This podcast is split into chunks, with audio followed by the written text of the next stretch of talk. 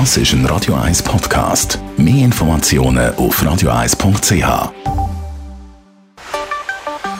Der Finanzratgeber auf Radio 1 wird Ihnen präsentiert von der UBS. Stefan Stotz von der UBS. Firmen, die sind ja nicht nur national tätig, sondern auch international. Da reden wir nicht nur von den ganz Grossen, sondern da gibt es auch kleinere, die schon international unterwegs sind.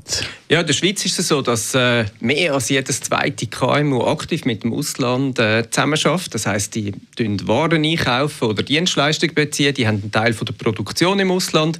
Und was natürlich der typische Fall ist, die meisten verkaufen auch ins Ausland hinein. Und das hat sich also in den letzten zwei Jahren nicht negativ entwickelt, sondern ich stelle eher fest, dass es so in den Absatzmärkten oder den Beschaffungsmärkten eher eine größere Diversifikation hineingekommen. Und eben wir da bei uns in der Schweiz, wir geschäften ganz klar in Schweizer Franken, aber das nähere Ausland dann eher mit Euro. Und wenn man noch weiter ins Ausland geht, gibt es natürlich noch andere Währungen.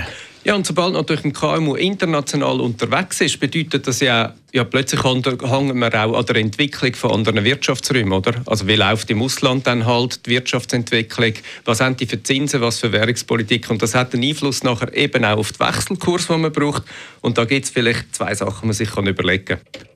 Und was wären das für zwei Sachen? Also das ist das Erste. Die Preis transparent schaffen. Sobald Sie irgendetwas mit dem Ausland machen, sogar wenn Sie das Gefühl haben, Sie machen es in Schweizer Franken, sollte man sich gut überlegen, eigentlich, hm, welche Währungen sind alle involviert und wie viel haben wir dann von diesen Währungen, die wir entweder brauchen oder wo wir überkommen. Das ist extrem wichtig, dann verstehen Sie nämlich auch ein bisschen Ihr Risiko und dann können Sie ein bisschen spielen damit, weil am Schluss sehen Sie ja dann, wenn Sie Verwerfungen hätten, natürlich das in der Erfolgsrechnung, weil das geht voll zulasten vom Gewinn. Und wenn wir jetzt den zweiten Tipp noch anschauen? Wenn Sie dann Transparenz geschaffen haben, das zweite, was man anschauen ist sicher, man kann Währungen auch quasi die Risiken absichern.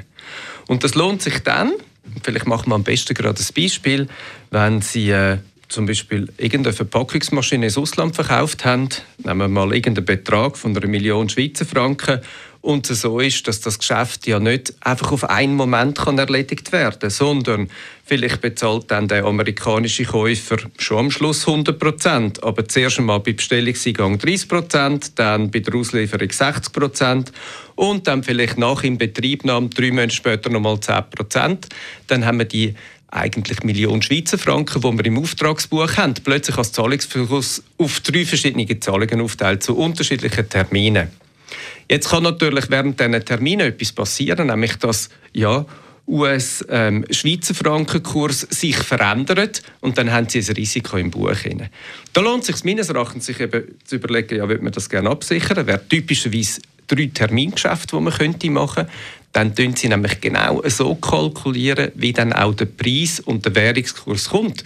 Und am Schluss ist ja eine Unternehmerin und ein Unternehmer eben gut, in unserem Beispiel eben eine Verpackungsmaschine zu produzieren, die State of the Art ist, und die gut zu verkaufen und nicht in der Spekulation auf der Währungen.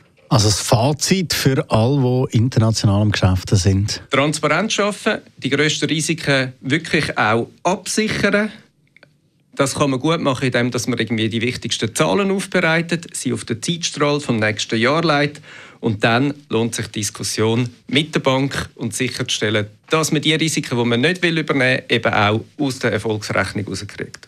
Danke vielmals. Stefan Stotz.